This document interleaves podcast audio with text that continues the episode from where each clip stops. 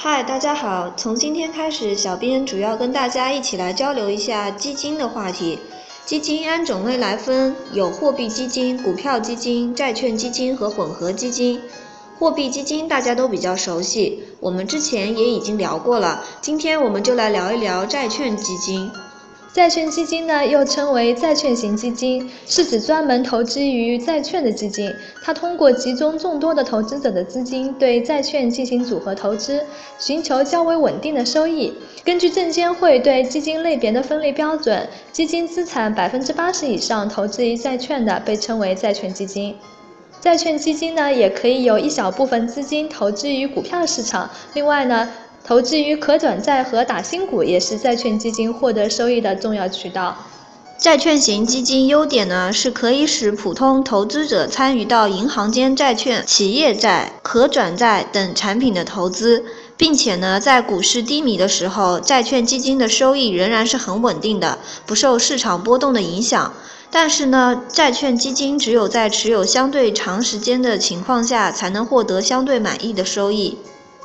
上面呢，我们大概介绍了一下债券型基金。嗯，今天我们主要是来跟大家聊一下，作为零基础的财友，我们可以用怎么样最简单的方式来挑选债券基金。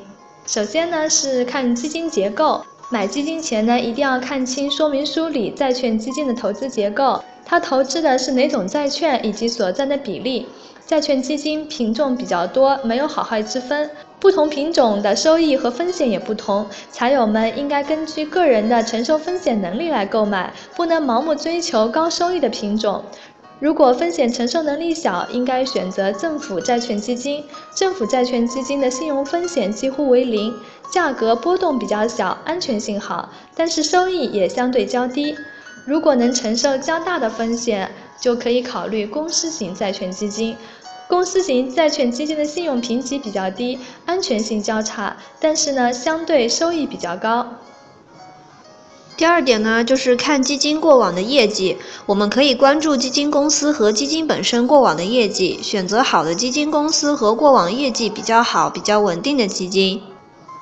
第三呢是看基金经理，债券基金的本质呢其实就是基金经理帮大家买债券。基金说明书里会有基金经理的个人简介，我们需要仔细看他的个人简历，搜索下他以往的业绩水平，了解基金经理个人的投资风格，对我们选择债券基金都是很有必要的。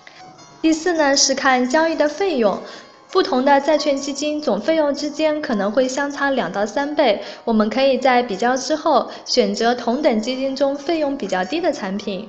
第五呢是选准交易时机，在股票市场开始走熊的时候，或者是货币政策有宽松预期的时候，债券的价格会有一定的表现，同样债券基金的表现呢也会比较明显，所以选准合适的交易时机也是很重要的。